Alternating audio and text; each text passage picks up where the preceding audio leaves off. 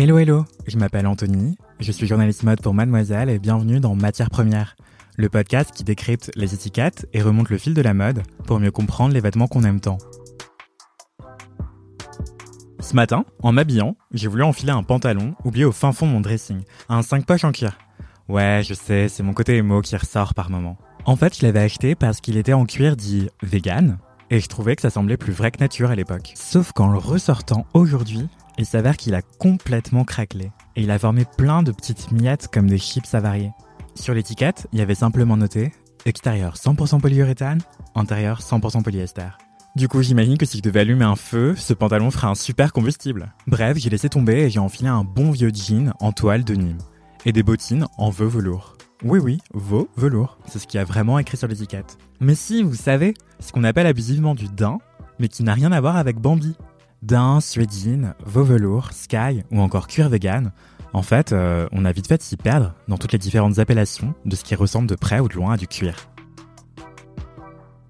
Alors pour y voir plus clair sur l'étiquette, j'ai appelé Julia Faure en renfort. Elle est la cofondatrice de Loom, une marque de mode qui va complètement à rebours de l'industrie, puisqu'elle cherche à produire toujours moins et de mieux en mieux. Du coup, elle ne fait que des basiques qui sont étudiés sous toutes les coutures pour être increvables. Par exemple, Julia a beaucoup galéré pour sortir des baskets quasi indestructibles.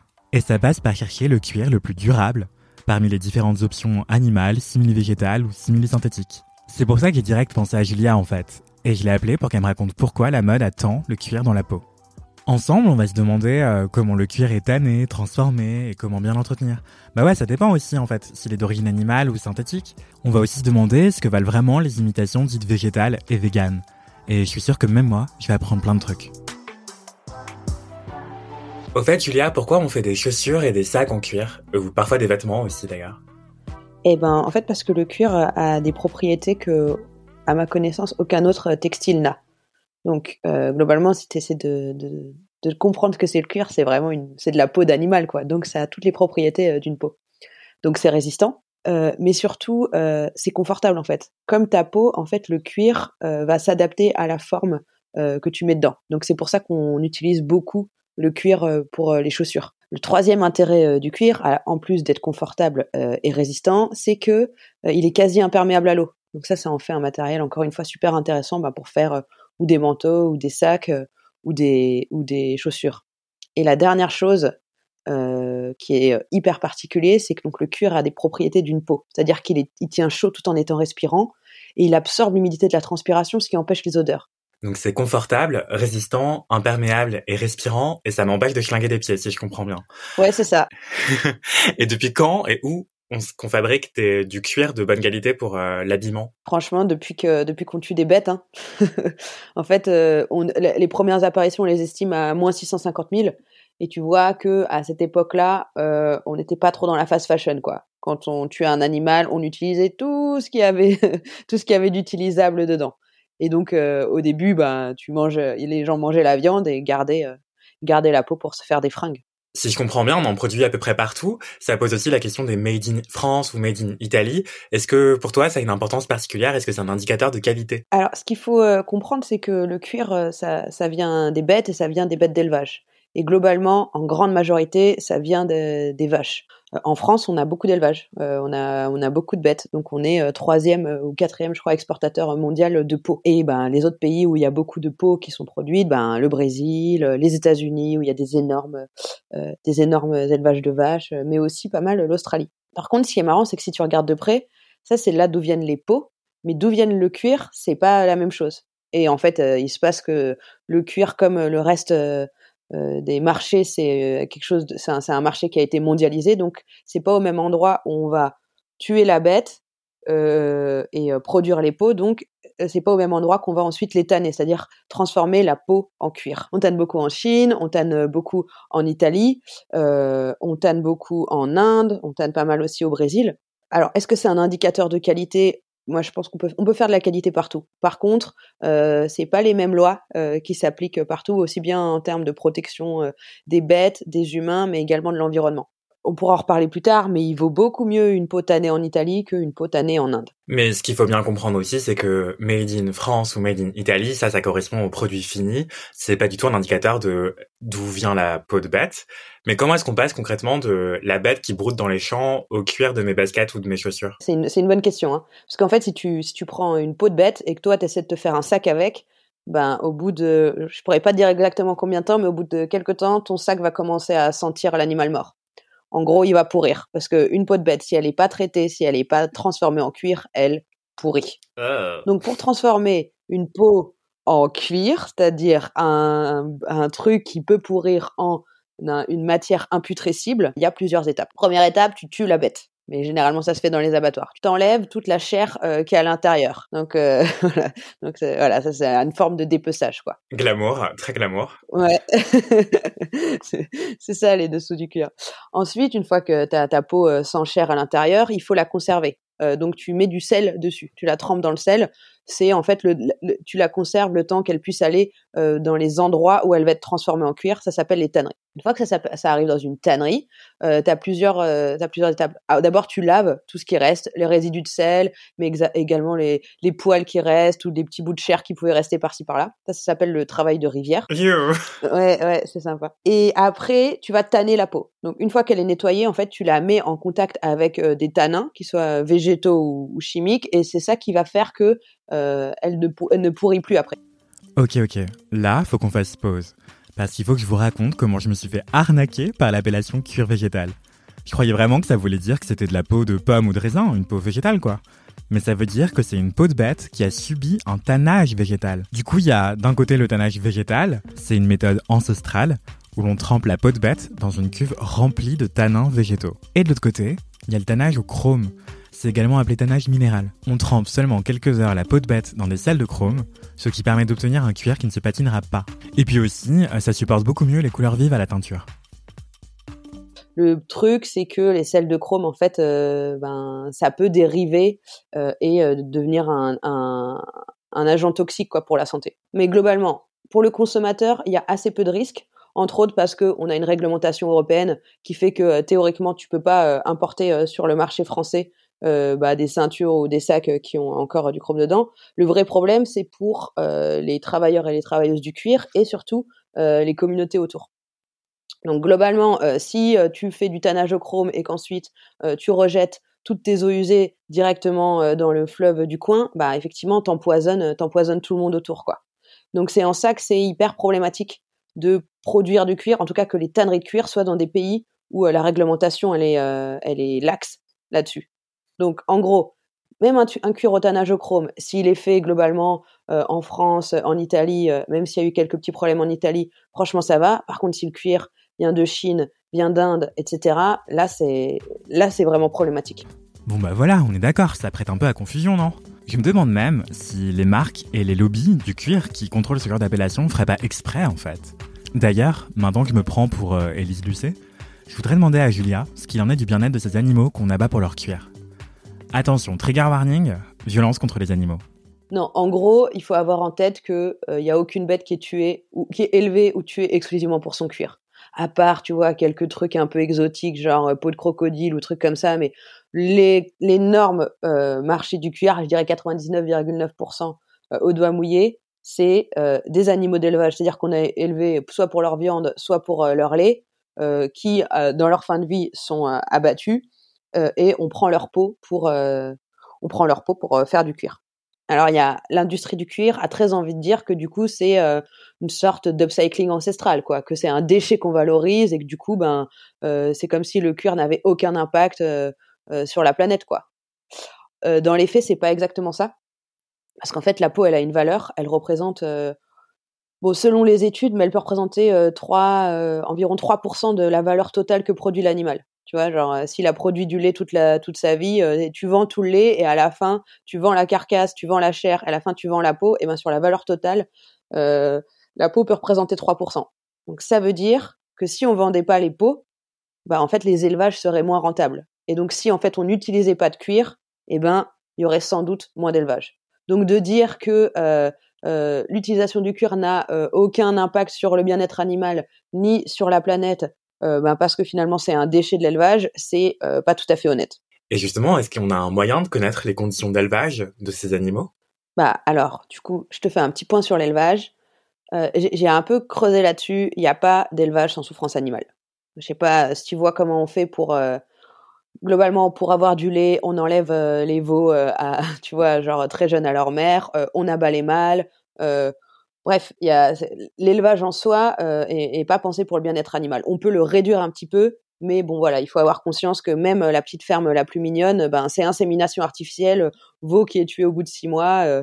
après, il y a des endroits où c'est plus ou moins sympa. d'être une vache. Donc, je sais pas si tu as déjà vu des images des feedlots, non, des, des énormes les énormes euh, fermes avec euh, des milliers et des milliers de vaches aux États-Unis. c'est des fermes usines. Donc euh, bon bah ça c'est l'enfer, tu vois. Plus tu industrialises en fait l'élevage, plus les conditions sont, sont terribles pour pour les animaux. Si tu bois du lait, si tu manges du fromage, si tu manges de la viande, voilà, c'est la même question que tu dois te poser quoi. C'est la question du bien-être animal lié à l'élevage. Attendez, attendez, attendez, pouce. Je me l'étais jamais formulé comme ça en petit popo parisien que je suis.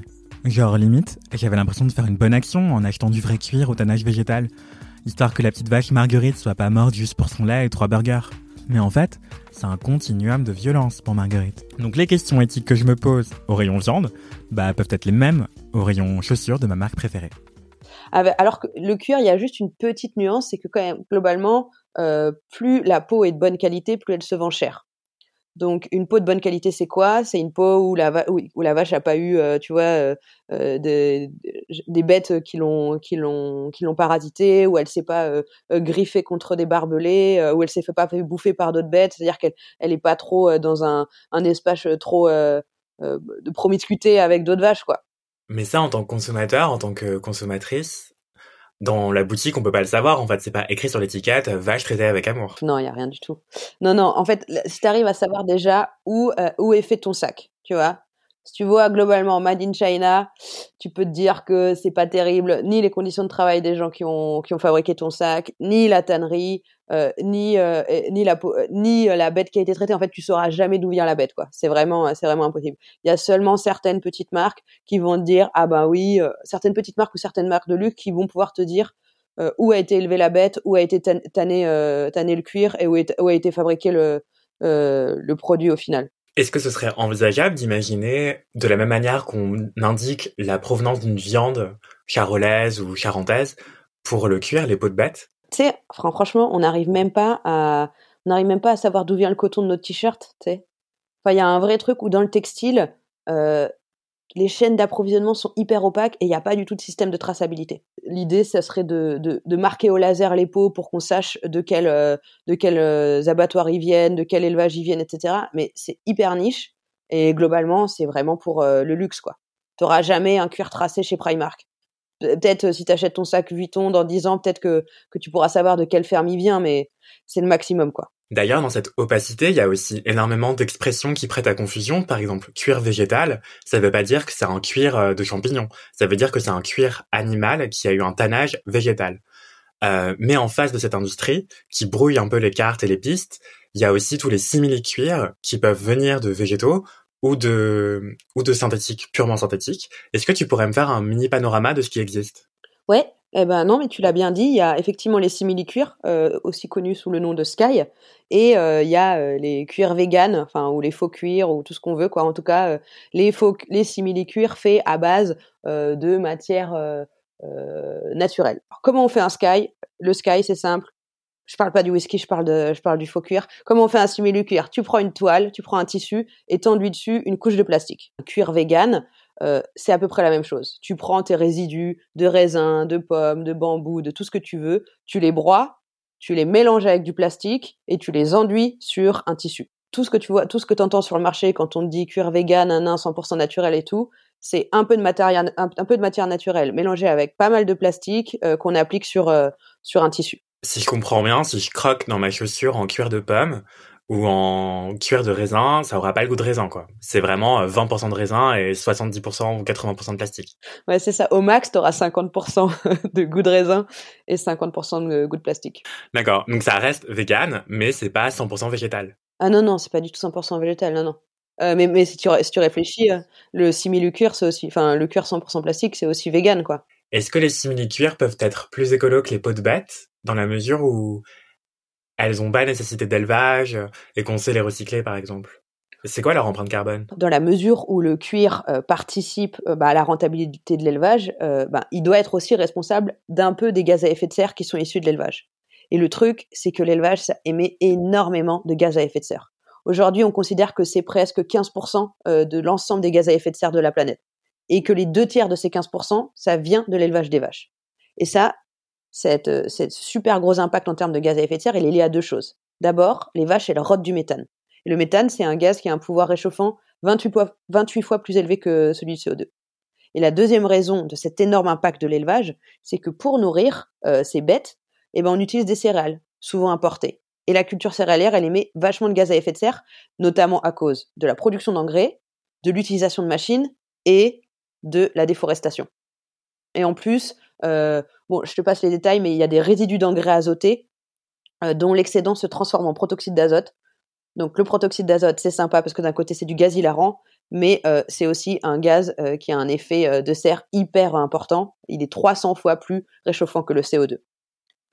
Donc c'est pour ça que globalement le cuir, ça a un gros impact en termes de gaz à effet de serre. Pour produire un kilo de cuir, ça en gros tu émets deux fois plus de CO2 que pour produire un kilo de simili. Why don't more infant formula companies use organic, grass fed whole milk instead of skim? Why don't more infant formula companies use the latest breast milk science? Why don't more infant formula companies run their own clinical trials? Why don't more infant formula companies use more of the proteins found in breast milk? Why don't more infant formula companies have their own factories instead of outsourcing their manufacturing? We wondered the same thing. So we made ByHeart, a better formula for formula. Learn more at byheart.com. cuir. Ok, donc le faux cuir en plastique, c'est peut-être pas si mal si on veut empêcher le réchauffement climatique. Parce que le trou dans la couche d'ozone, il est en partie dû à l'élevage intensif de vaches qui pètent et rotent trop de méthane. Mais quand je vois la façon dont a super mal vieilli mon jean en simili-cuir, alors que mes bottines en vrai cuir sont toutes increvables, bah mon petit doigt de modeux me dit que c'est sûrement plus compliqué que ça en a l'air. N'est-ce pas Julia? Je te dirais excellente réflexion, Anthony. Donc, si tu vas faire une pompe en simili-cuir, c'est probable qu'elle dure deux, trois fois moins longtemps, en fait. Donc, à partir du moment où ton produit en, cuir, il dure deux fois plus longtemps que ton produit en simili-cuir, eh ben, le bilan carbone, c'est-à-dire euh, l'impact sur les gaz à effet de serre, est le même. Si je récap, le simili-cuir qu'on appelle Sky ou polyuréthane, c'est déjà vegan puisque c'est du plastique et ce qu'on appelle du cuir vegan euh, à base de champignons, de raisins ou de pommes, c'est un peu de biomasse végétale et beaucoup de plastique, donc c'est pas 100% végétal. Exact. Euh, bon, même s'il y a une petite exception pour le cuir de champignons, euh, ça marche pas exactement pareil. Là, tu fais vraiment pousser des champignons et tu sais, ils, poussent entre eux, ils s'entremêlent et là, on essaye d'avoir une espèce de, de, peau. Mais on en est vraiment qu'au balbutiement et de ça coûte une fortune. Ben non, mais c'est même pas achetable en fait. Il y a un truc, euh, là tout le monde en parle et tout. J'ai été voir euh, le cuir que Stella McCartney est en train d'utiliser. Le, le, site est trop beau, etc. Mais genre euh, c'est pas c'est pas disponible sur le market. Stella McCartney, c'est une créatrice britannique qui fait des produits de luxe entièrement vegan. Et en fait, il y a un truc qui se passe sur le marché des alternatives au cuir, c'est que les gens communiquent beaucoup avant qu'on ait eu des résultats. Donc, euh, t'entends beaucoup dans la presse, genre révolution, euh, ce, ce, nouveau matériel va euh, euh, remplacer le cuir, etc. Ça a commencé avec Pignatex, ça continue avec le cuir de raisin, le cuir de pomme et en ce moment le cuir de champignon. Mais dans les faits, en fait, ça communique beaucoup avant qu'on ait pu voir ces matériaux. Et si tu regardes de près ces matériaux, en fait, ils n'ont pas les qualités du cuir, quoi. Malgré toute l'inventivité et tout l'argent qui est mis dans l'innovation, on n'arrive pas à faire des matériaux qui soient aussi bien que le cuir. Euh, pour faire des pompes quoi. les simili-végétaux, ils, cochent les cases du plastique quoi. Bah, ils peuvent être très imperméables, ils peuvent être résistants, mais euh, ils sont pas euh, ni confortables, ni respirants, ni plastiques quoi, ni s'adaptent à, la forme quoi. Et même sur la résistance, ils n'arrivent pas à être aussi résistants que le cuir. D'accord. Et donc nous concrètement en boutique, comment est-ce qu'on peut reconnaître une belle peau animale ou un, simili végétal qui tient la route? Franchement, tu peux pas. non mais en vrai c'est non mais tu sais il y a toujours non mais t'as toujours plein de blogs qui te disent ouais comment reconnaître un beau cuir nan, un truc comme ça etc. Soit t'es un peu expert et tu t'es habitué à l'œil, soit euh, tu tu feras comme tout le monde, tu te feras avoir parce que euh, parce que euh, parce que c'est le propre de l'industrie l'industrie textile quoi. C'est d'arriver à rendre beau euh, des choses qui sont qui sont pas terribles. Il y, a ça un petit peu, tu sais, tu, te demandes pas pourquoi des fois tu t'achètes des, des, pulls de super mauvaise qualité dans la fast fashion et tu les touches, ils sont super doux, etc. En fait, c'est c'est du vieil c'est du vieil acrylique et tout, mais ils mettent dedans un un, produit qui qui donne du gonflant et du coup Genre, quand tu touches les pulls en rayon, ça a tous l'air d'être une cachemire, tu les laves une fois et en fait, c'est une espèce de serpillière super rêche. Enfin, bref, le, propre de l'industrie textile, c'est de faire en sorte que tu puisses pas reconnaître euh, que, c'est impossible de, de, de, différencier la qualité toi à l'œil nu, quoi. La chose à laquelle tu peux faire confiance, c'est euh, les marques et globalement leur démarche. Mais voilà, globalement, si tu vas chez Primark, il y a peu de chances que tu trouves un cuir euh, de super qualité et tout. Si tu vas chez Hermès, il y a moyen. D'accord, mais chez Hermès, le cuir va valoir 5000 euros euh, minimum, quoi. Exact. Donc, ce qu'on peut faire, si on est vraiment soucieux et soucieuse de ça, c'est demander directement aux marques, est-ce que vous pouvez me tracer d'où vient mes chaussures? Qui a fabriqué mes chaussures de bout en bout? Tu demandes d'où vient le cuir? Où a été tanné le cuir? Déjà, si la marque, elle sait te répondre ça, euh, parce qu'en fait, bien souvent, en fait, les marques, elles savent pas. Parce que c'est pas comme si elles achetaient directement euh, euh, la peau à la tannerie. Des fois, elles achètent directement le produit fini à, au confectionneur, qui lui-même a été sourcé le cuir. Et lui-même, le, confectionneur qui a été acheté le cuir, parfois il l'achète pas directement à la tannerie, il l'achète à un grossiste, qui est globalement un négociant, et lui, il achète des peaux partout dans le monde, et il les revend euh, comme ça. Donc il y a plein d'étapes qui font que c'est fort probable que la marque ne sache même pas d'où vient son cuir. Ok, donc c'est hyper déprimant. Euh, et en même temps, quand j'entends Julia parler de ces enjeux de traçabilité et transparence dans la mode, et de combien industrie agroalimentaire et du cuir sont liés, je me dis qu'on est clairement capable de se perfectionner. De la même manière qu'en boutique bio ou au resto, les commerçants affichent la provenance de leurs aliments, dont l'origine des viandes par exemple, parce que c'est devenu cool de consommer local, espoir que la mode parvienne à en faire de même. Et pour ça, bah, faut que nous, consommateurs et consommatrices, l'exigions, afin que ça devienne un réflexe. Et pas besoin d'attendre une épidémie 3.0 de vache folle ou d'équivalent mode au scandale de cheval dans les lasagnes pour qu'on se soucie enfin de là d'où viennent nos fringues.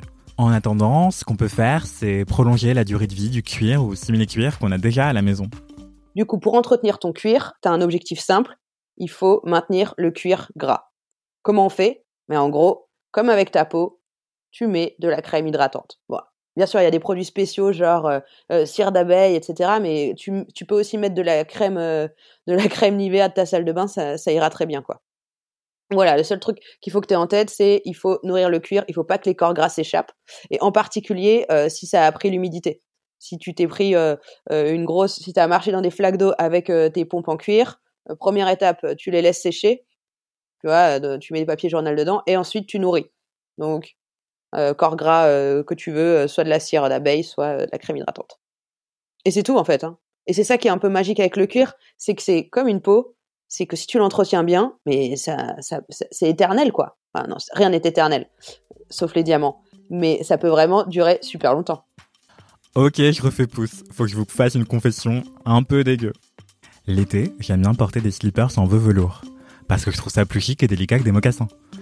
Et un jour de pluie estivale, bah, je les ai ramenés chez moi, je les ai mis dans leur placard, encore un peu humide, et trois jours plus tard, quand j'ai voulu les remettre, il s'avère qu'elles avaient complètement moisi. Ça m'a vraiment dégoûté, je me suis dit, ça se trouve, j'ai des champignons aux pieds, en fait. Et c'est comme ça que j'ai compris que enfermer des chaussures dans l'ombre et pleine d'humidité, c'est le paradis pour moisissure. Donc voilà, ne faites pas comme moi, laissez vos chaussures et vos sacs sécher à l'air libre avant de les enfermer au placard. Et je vous raconte tout ça pour que vous compreniez ma remarque un peu tremblotante qui pue vécu à Julia là maintenant. Il me semble aussi qu'il vaut mieux pas les enfermer euh, à, l'ombre dans un placard ou laisser son... Enfin, ça, t'as un avis là-dessus ou pas? Parce qu'il me semble que laisser tes chaussures dans une boîte ou ton sac dans sa boîte, en fait, le cœur a besoin de respirer, il me semble. Ouais, vrai, ou pas? en, bah, en fait, c'est le risque de. Non, mais c'est si ça, c'est parce que tu, tu, tu risquerais de laisser de l'humidité dedans. Tu vois, genre donc et en tête, il faut que tu gardes les corps gras à l'intérieur du cuir. Euh, l'humidité, ça chasse les corps gras. C'est le principe de de la vinaigrette. Si tu mets euh, de l'huile et du vinaigre, qui est globalement un truc plutôt euh, qui a de l'eau dedans, bah ça ça se mélange pas quoi. Donc si tu mets de l'eau sur tes chaussures, ça chasse les corps gras. Et donc c'est exactement ce qui se passe si tu laisses tes pompes dans une boîte ou dans un placard un peu humide que tu as déjà porté, ben tu, risques de faire qu'elles se dessèchent. Mais en vrai, tu les laisses dans un placard euh, complètement au sec et que tu viens pas de les porter, il y a pas de problème. hein. Et dernière question, est-ce que c'est des matières qu'on sait bien recycler? Est-ce qu'on sait recycler une peau de bête Ou est-ce qu'on sait recycler du plastique? Ça, j'imagine que oui. Globalement, comment on recycle euh, ces, ces, ces produits-là? On les prend, on les broie, euh, ça fait plein de petites particules, on les mélange avec de la colle et ça refait euh, soit euh, un nouveau tissu, soit de l'isolant, soit tout ce que tu veux pour le, cuir recyclé, c'est exactement ça. hein. L'appellation cuir recyclé, c'est normalement du cuir broyé qu'on a mélangé avec de la colle pour faire quelque chose qui ressemble à du cuir mais qui n'y ressemble pas tellement. Enfin, t'imagines bien. C'est une couche de colle. Donc théoriquement, on sait faire. Le truc, c'est que il n'y a pas les filières en France pour le faire. Globalement, euh, j'avais regardé les chiffres là sur euh, toutes les pompes qui sont mises dans les bennes de collecte là. T'en as euh, 70% qui sont remises sur le marché, donc euh, tu les, on les revend euh, dans les dans les magasins de secondement, et les 30% euh, qui restent, ils sont juste éliminés, donc soit brûlés, soit enfouis. Donc on sait recycler, on ne le fait pas. Et pourquoi est-ce qu'on le fait pas? C'est parce qu'on n'a pas les filières en France, mais peut-être aussi parce que ça coûte cher, que ce serait pas suffisamment solide et rentable? Ouais, il y a tout ça. Enfin, c'est. Imagine si tu voulais recycler les pompes. C'est pas. Enfin, ça veut dire qu'il faudrait que si tu voulais vraiment garder le cuir, il faudrait que tu le sépares de la semelle. Généralement, tu vois, les, les semelles et euh, la tige de la pompe, bah, ils sont fixés ensemble. À la fois, ils sont, à la fois ils sont collés, à la fois ils sont cousus. Donc, ça demanderait une opération manuelle pour faire ça. Bref, oui, ça coûte cher, quoi. Ça coûte cher et, et ça serait pas exact, ça serait pas du tout le même process pour recycler des, des pompes que recycler des sacs à main, que recycler des, des pantalons, en, des pantalons en cuir. Enfin, tout ça, c'est beaucoup de complexité et, pour l'instant, on est vraiment euh, au béaba du recyclage en France. hein. Globalement, ce qu'on fait, c'est soit on remet sur le marché, soit on envoie en Afrique. hein. Donc, si je comprends bien, les simili végétaux et les simili synthétiques, c'est pas la panacée, ça va pas euh, remplacer les pots de bêtes de sitôt, et tant qu'il y aura de l'élevage pour l'agroalimentaire, il y aura des pots de bêtes euh, qui sont un coproduit de cet élevage. C'est à nous de demander aux marques d'où viennent leurs pots, et si elles savent nous répondre, c'est déjà un bon début, et si on leur pose la question et qu'elles bottent en touche, c'est un mauvais signe, et mieux vaut peut-être aller acheter ailleurs et les laisser faire leur travail de leur côté de traçabilité. Et nous, à la maison, pour que nos produits durent longtemps, parce que ça reste le meilleur geste à faire pour la planète et pour nous-mêmes, et notre budget, c'est, si c'est un simili cuir, de lui donner un petit coup d'éponge de temps en temps, et si c'est une vraie peau de bête, de lui donner un coup de crème Nivea quand, quand elle a besoin, et si on l'enferme dans une boîte ou un placard, euh, veiller à pas l'avoir porté la veille pour pas qu'il y ait trop d'humidité, et que ça se comporte bien, que ça moisisse pas ou que ça se dessèche pas dans le placard. Et bon à savoir, les chaussures dont vous ne voulez plus, pensez à les revendre sur des sites de seconde main par exemple, ou alors à les donner à des assos, ou encore les mettre dans une benne Le Relais. Elles sont toutes disponibles sur le site de cet asso qui récolte des vêtements, des accessoires, des chaussures. Tu les mets dans une benne, très certainement, ça sera remis sur le marché, ça sera remis sur le marché de la seconde main et tout. Et sinon, si c'est trop dans un trop mauvais état, bah, ça sera brûlé ou enfoui. Mais tu as quand même 70% des pompes qui sont mises dans les bennes qui sont remises sur le marché, donc euh, c'est c'est une bonne forme de recyclage, quoi. Et voilà, je crois qu'on a tout dit Julia. Exact. Bah, merci beaucoup Julia. Merci à toi, Anthony. Voilà, c'était le premier épisode de la mini-série Matière première, un podcast made in Mademoiselle. Et moi, bah, je vais continuer à me prendre pour le Mediapart du chiffon dans le prochain épisode dédié aux laines. Si ce podcast vous plaît, pensez à me laisser des mots doux ou votre pire anecdote mode en commentaire sur Apple Podcast, sur le flux, les mini-séries podcast de Mademoiselle. Et n'oubliez pas de nous laisser 5 étoiles. Bisous et à la semaine prochaine.